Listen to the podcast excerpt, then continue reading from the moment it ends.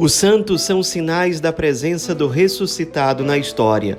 Hoje, dia 12 de fevereiro, celebramos Santa Eulália. Nossa santa de hoje é considerada padroeira da cidade de Barcelona, na Espanha, juntamente com a Virgem das Mercês. Eulália nasceu no final do século III, nos arredores da cidade de Barcelona, em uma família muito cristã recebeu uma educação cristã muito boa, então, por conta disso, ela desenvolveu logo uma vida de piedade, uma grande proximidade com Jesus Cristo. Ela tinha um grupo de amigas que se reuniam com frequência para rezar no oratório que havia no vilarejo onde elas moravam.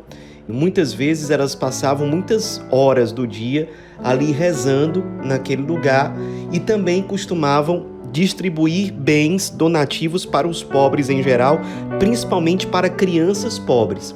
Como essas crianças sabiam que Eulália e suas amigas sempre estavam dispostas a ajudar, então elas eram muito procuradas pelas crianças pobres e acolhiam com muita alegria, com muito carinho, com muita atenção e também com muita generosidade. Era de fato uma jovem que vivia o evangelho de forma muito profunda, de forma muito concreta.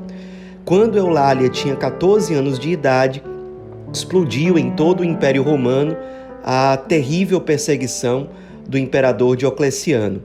O governador da Espanha na época, chamado Daciano, era um governador muito cruel. Então, quando veio a determinação de Diocleciano de perseguir mais severamente os cristãos, o governador da Espanha foi muito obediente a essa diretriz perseguiu os cristãos de forma muito dura.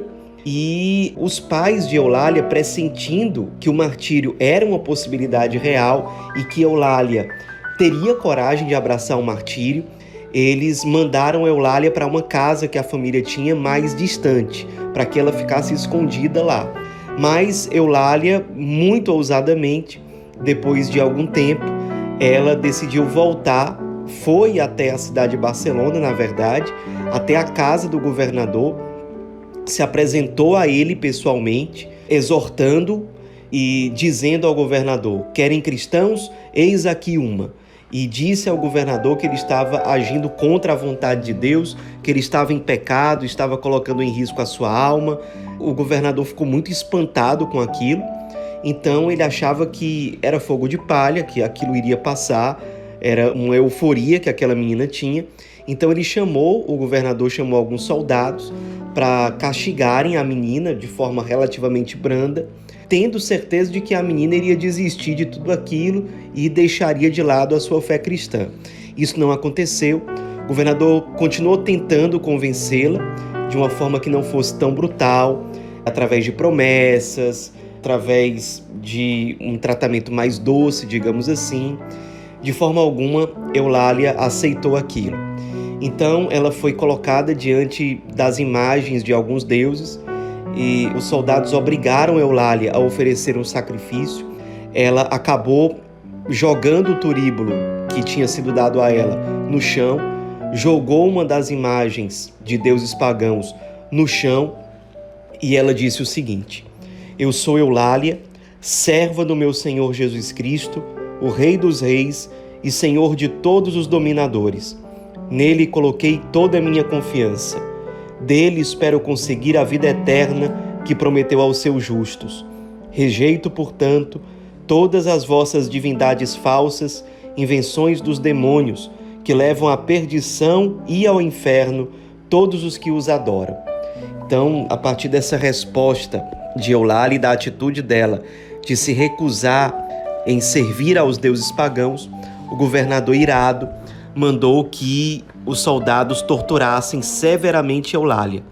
Então, os soldados colocaram ferros em brasa no corpo de Eulália, de forma que o corpo dela foi sendo queimado de fato, ficando cheio de feridas, e ela, naquele momento de agonia, fez uma oração dizendo: Agora, ó Jesus, vejo no meu corpo os traços de vossa sagrada paixão a menina Eulália se unia intimamente à paixão de nosso Senhor, fazendo-se vítima junto com o Cristo, Cordeiro de Deus que tira o pecado do mundo, que se imolou para a nossa salvação. Ela agonizava e se ofertava. Então, os soldados, para que ela de fato morresse, colocaram o corpo dela no meio das chamas e foi dessa forma que ela acabou entregando o seu espírito a Deus e morrendo. Ela morreu, todo esse processo aconteceu e ela morreu na cidade de Merida, na Espanha. Depois da morte, depois de um tempo, as relíquias, os restos mortais dela foram levados para Barcelona. A data da morte dela foi o dia 12 de fevereiro de 304 e em Barcelona os restos mortais de Eulália foram colocados na igreja de Santa Maria das Arenas. Depois de algum tempo, essa igreja foi incendiada e as relíquias dela foram encontradas intactas, colocadas de volta na igreja já reconstruída. Depois de alguns séculos, os muçulmanos esconderam as relíquias de Santa Eulália, sabendo que era uma santa muito importante para os espanhóis, mas depois, graças a Deus, essas relíquias foram recuperadas. É uma santa que, em primeiro lugar, se tornou muito popular na cidade de Barcelona. Seu martírio foi uma coisa que foi muito divulgado já naquela época, tanto que ela é considerada padroeira de Barcelona. E depois, claro, essa história foi se espalhando por toda a Espanha e até por outros países da Europa, principalmente.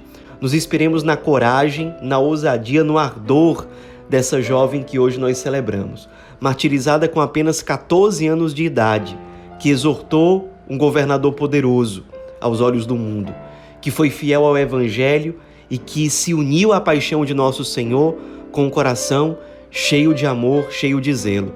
Nos inspiremos para que nós também tenhamos a mesma ousadia, o mesmo zelo, a mesma coragem de testemunhar nosso Senhor Jesus Cristo. Santa Eulália, rogai por nós.